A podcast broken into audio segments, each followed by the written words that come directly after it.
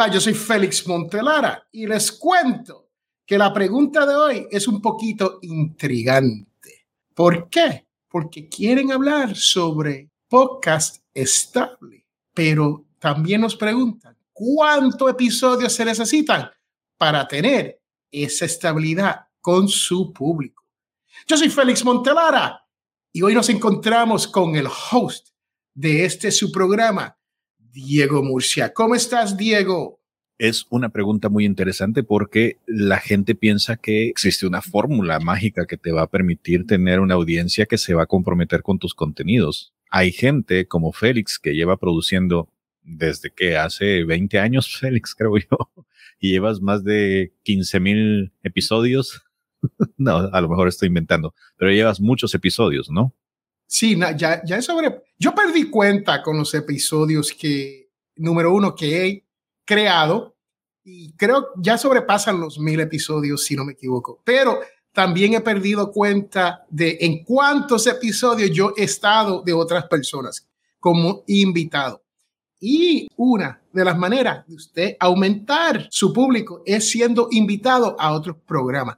Bueno, Diego, ¿cuántos episodios debo tener para mantener un público balanceado, estable? Ese es el tipo de pregunta que yo me rasco la cabeza y digo, eso solamente tiene una contestación. Y la contestación es depende.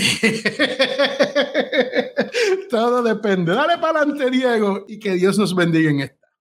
Bueno, es que la verdad es una cosa tan compleja, tan complicada. Miren, puede ser simple y llanamente una cosa de suerte. Así de sencillo. Puede ser que alguien escuchó un episodio de ustedes y ese episodio cayó en gracia y se hizo viral y a partir de entonces todos esos números que ustedes ven dentro de sus analíticas empiecen a flotar hacia arriba y de repente se convierten en estrellas de la noche a la mañana. A mí no me ha pasado todavía. Yo he sido, eso sí, testigo de programas que recién llevan dos, tres episodios y se han vuelto un hit donde las temporadas no son más allá de seis episodios, diez episodios y la están rompiendo. Y hay gente como Félix o como yo que llevamos produciendo infinidad de episodios, participando en diferentes programas y venimos trabajando, picando piedra de poco a poco. Y de repente, por allá, al mes, a lo mejor recibimos unos 10 mensajes como producto de esos cientos de, de productos o de contenidos que nosotros creamos. ¿Cómo sabemos nosotros que sí estamos llegando a la audiencia? ¿Cómo sabemos que se están consumiendo los contenidos? Bueno, gracias a Dios, la página donde nosotros estamos monitoreando cada una de las cosas que hacemos, pues está mostrándose muy bien. Esta semana, si mal no estoy, vamos a pisar el número 500 mil de alcance de audiencia. ¿Qué significa? Que por alguna razón alguien ha estado yendo a consumir nuestros contenidos en los diferentes lugares donde están alojados nuestros podcasts y está consumiendo aquello que nosotros estamos preparando. Los mismos números nos indican en Facebook, en LinkedIn, en TikTok o incluso en Quora que estamos siendo consumidos. Ahí se ve que esa audiencia está agarrando esos números. Aquí tenemos el alcance que hemos tenido, que es lo que les mencionaba. Casi llegamos al medio millón en esta semana, espero. ¿Por qué tenemos estos números? Bueno, porque nos movemos y estamos tratando de generar contenido no solo para esta plataforma, sino también, pues, tratamos de movernos en redes sociales y de participar en cuanta cosa relacionada con los podcasts tengamos que estar relacionados. Félix, por ejemplo, asiste a cada rato en convenciones, trata de hacer networking, yo trato de hacer entrevistas, trato de estar invitado en diferentes lugares y siempre que se nos presenta la oportunidad, decimos que sí para poder participar en otros podcasts, porque eso nos expone a diferentes audiencias que posiblemente no son ustedes, que son otra gente. Pero eso atrae atención hacia nosotros. ¿Y qué más se puede decir sobre este depende, Félix? Porque, bueno, si nosotros no hemos tenido la suerte, como por ejemplo una Lourdes del Río, que es personaje conocido, y que se decidió hacer su podcast. ¿Qué más se puede hacer si una persona no está sintiendo que la audiencia se está comprometiendo con su contenido. Cuando se viene a, a tener un público estable, uno tiene que, que entender que hay muchos factores que entran en esto. Y uno de ellos es comenzar por casa.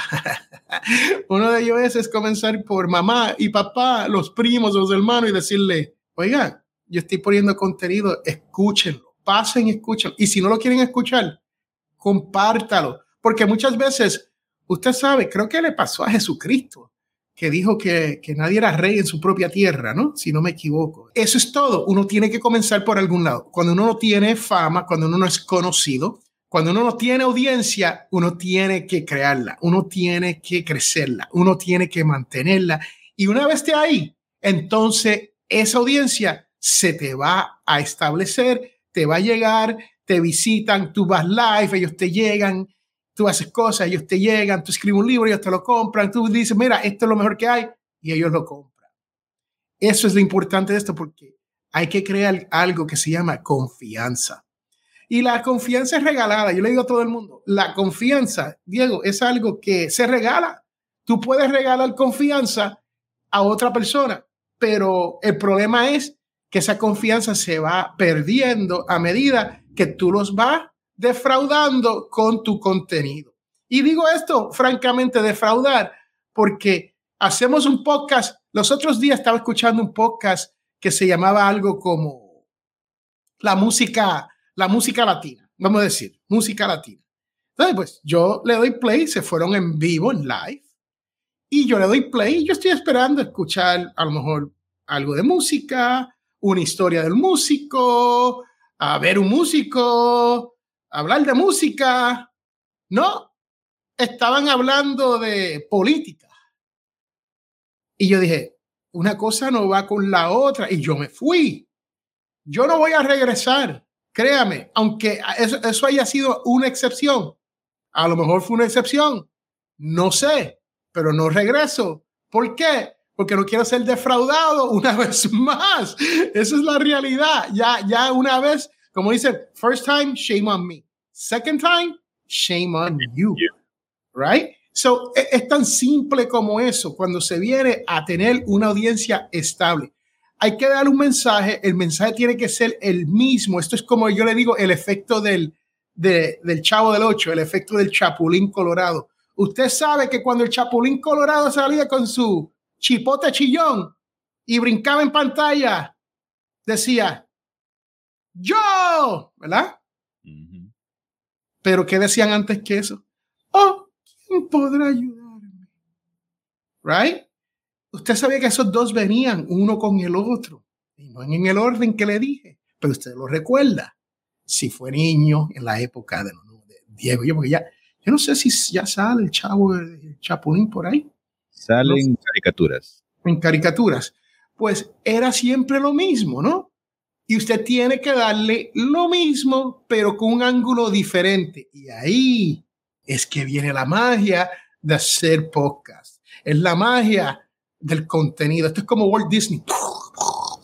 Pero la realidad es esa, que usted tiene que crear esa magia. Usted la tiene que crear. sus oyentes quieren regresar escuchar lo que tú tienes que decir. Y esa es la manera de tener un podcast estable. ¿Cuántos episodios se necesita para eso? En el caso de Potencial Millonario, sobre 600, 700 episodios, porque todavía me escriben, hey Félix, me encanta, acabo de descubrir, escúchate esto, acabo, tengo un email, acabo de descubrir tu podcast, Potencial Millonario, y es muy bueno, ¿me puedes enviar el libro gratis? Pues mire, yo le envío el libro gratis. ¿Por qué? Porque esa persona acaba de descubrirlo. No importa que yo tengo ya más de 700 episodios, porque esa persona no sabe de esos 700 episodios. Tú tienes que tratar cada episodio como si tú estás enamorando a esa otra persona. Eso es todo, esa es la realidad. Tú no puedes decir, ah, bueno, como ya hablamos en el artículo de ayer, y, te acuerdas, Diego, el, ¿te acuerdas cuando fuimos a aquel sitio allá en, el, en Miami? Hermano, tú pierdes al que te está escuchando tú lo pierdes, tú la pierdes. ¿Por qué? Porque de qué estás hablando, Diego, de qué estás hablando, Félix. Ah, que Diego y yo fuimos a Hispanic Size 2015 y ahí fue que nosotros hicimos el primer approach con las marcas a ver si había alguna posibilidad de monetizar en el mundo del podcast. Desde el 2015, esa es la historia. Eso es lo que mantiene a la persona que te está escuchando. Cuando uno se pone, ah, que esto, que aquello, que, que, que bla, bla, bla, que aquello, que mira, que esto.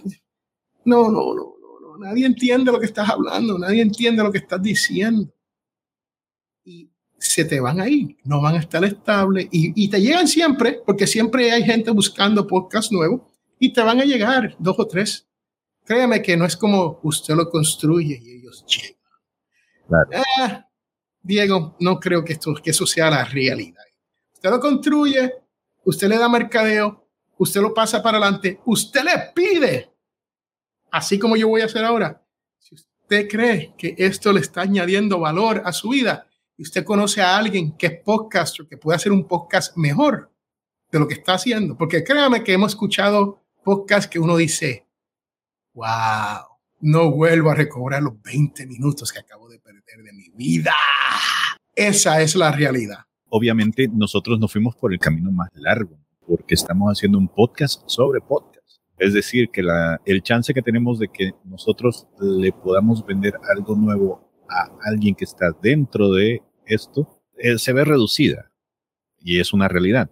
Sin embargo, los números nos dicen que ahí hay gente siempre interesada porque nunca se puede dominar todo. Pero habrá podcasts que la tendrán más fácil. Y se me está ocurriendo de que a lo mejor algún día deberíamos hacer un episodio relacionado con cuáles son los temas más populares que hay para crear un podcast. Me imagino que comedia puede ser uno, puede ser lo de los fantasmas, sexo, no sé qué tan bien le pueda ir a, a la gente del sexo, pero a lo que voy es que los números no son importantes. Los números dependen de muchos factores. Nosotros nos fuimos por lo más difícil. Seguramente si nos hubiéramos ido por cosas de política y fuéramos de verdad muy controversiales, a lo mejor tendríamos números más grandes.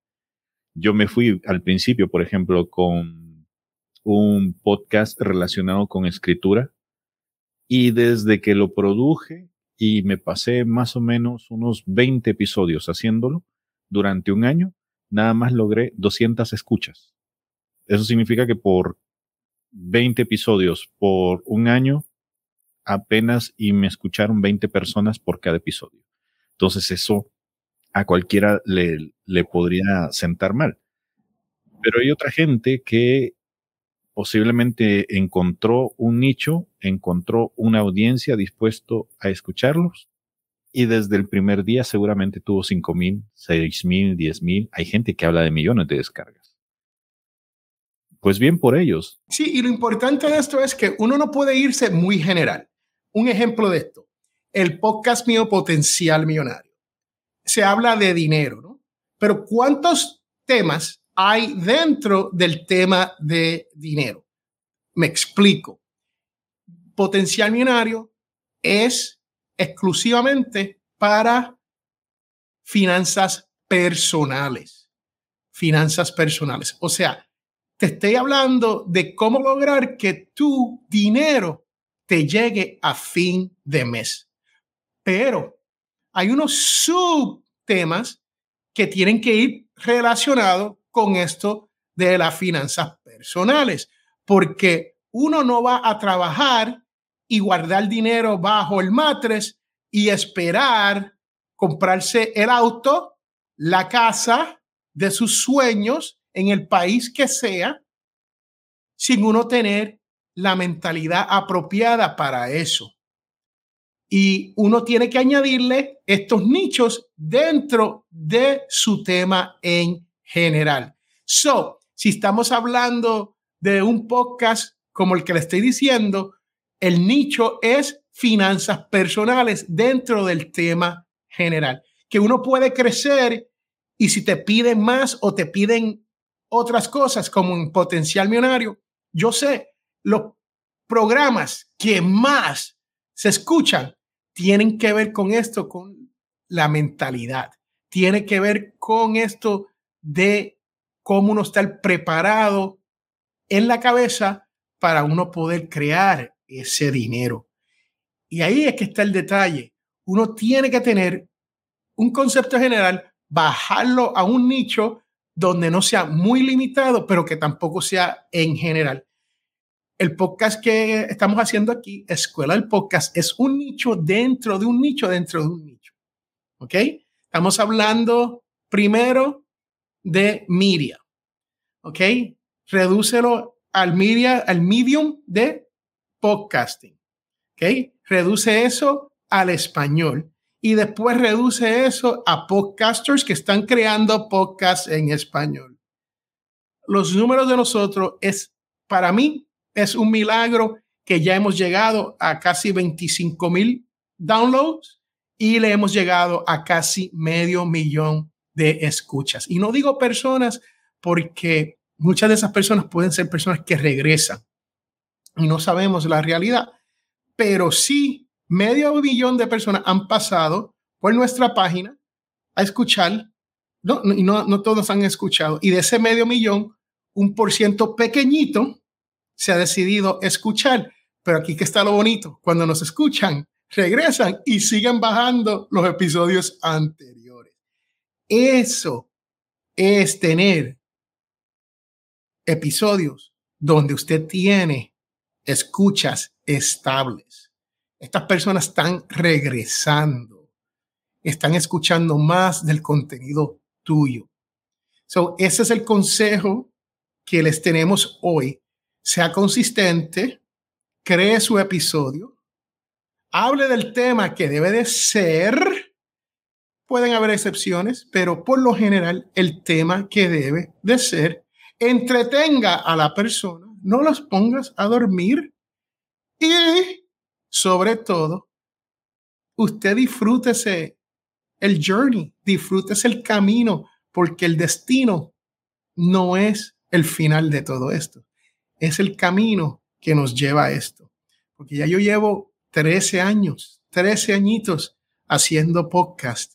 Y si fuese por el destino final, que, que en mi mente, por ser un podcaster sobre dinero, que era generar dinero, eso yo no lo he logrado con potencial millonario, no lo he logrado con ninguno de mis podcasts, pero sí lo he logrado con el ecosistema del podcast. Y aquí es lo interesante de todo esto. ¿Tiene usted una manera de lograr que este ecosistema trabaje para usted, para que usted se disfrute este camino?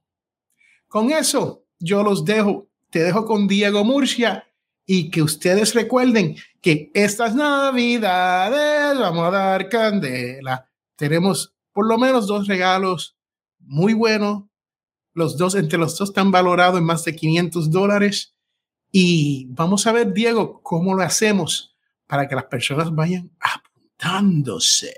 Si este episodio, si este contenido les ha servido a ustedes, por favor, compártanlo con alguna persona que crean que se podrá beneficiar de esto. También les invitamos a que pasen a nuestras redes sociales. Les decimos, estamos en TikTok, estamos en Quora, estamos en LinkedIn, Facebook, en Twitter, estamos en YouTube y estamos en Facebook. Aparte de nuestra página, escueladelpodcast.com. Pueden pasarse por ahí, pueden ir a la tienda, pueden entrar a la escuela, ver los cursos que tenemos, el contenido que hemos escrito, que hemos subido, que tenemos para ustedes gratuitamente ahí.